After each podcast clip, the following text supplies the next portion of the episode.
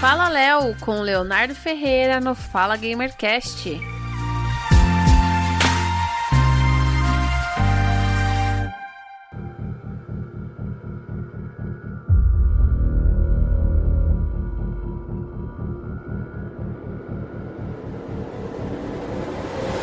Aproveitando esse clima de Halloween, por mais que nós não tenhamos Halloween no Brasil exatamente, vamos dar uma listazinha para vocês, galera, de jogos que tem essa temática de terror e tudo mais. Até colocarei uns outros aqui para dizer que eu nunca vou jogar esses negócios na minha vida, a não ser que eu seja obrigado ou então que eu ganhe muito dinheiro.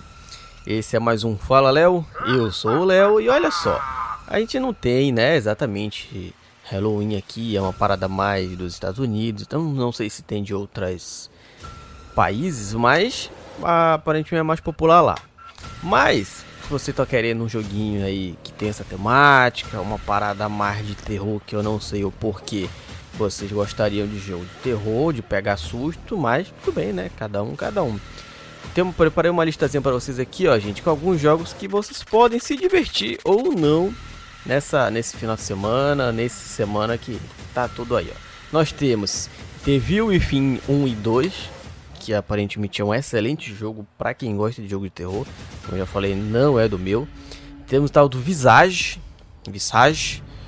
Temos o Murder House, a lista vai completa vai estar tá na descrição, vocês olharem tudo bonitinho, ver qual é, como vocês querem para ter uma noção. Temos o Manda 1, temos o Brasil, um jogo brasileiro que foi bem falado já, o tal do Phasmophobia, que é muito louco. Temos Resident Evil 9, o de 2019, né, que foi o remake e tal. Gente, assim, os primeiros Resident Evil até que é meio que de terror, né? Esses outros agora parecem muito mais ação do que terror mesmo. Dead by Daylight, que eu não acho tão assim de terror, mas dá para enquadrar na parada e tal. Se você quiser fazer as paradas que vai ter sempre gente falando, gritando seu ouvido, então é dificilmente você vai conseguir pegar um susto, pelo menos comigo não funciona assim. Antolo Antologia The Dark Pictures, um joguinho muito louco também.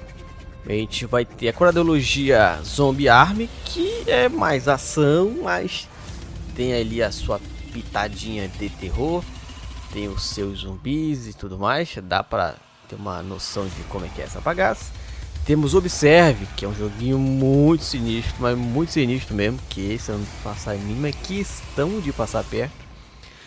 Torment Souls, pelo nome você já tem uma noção, e o Little Nightmares 1 e 2. Vocês gostam, galera? Gostam de jogo de terror?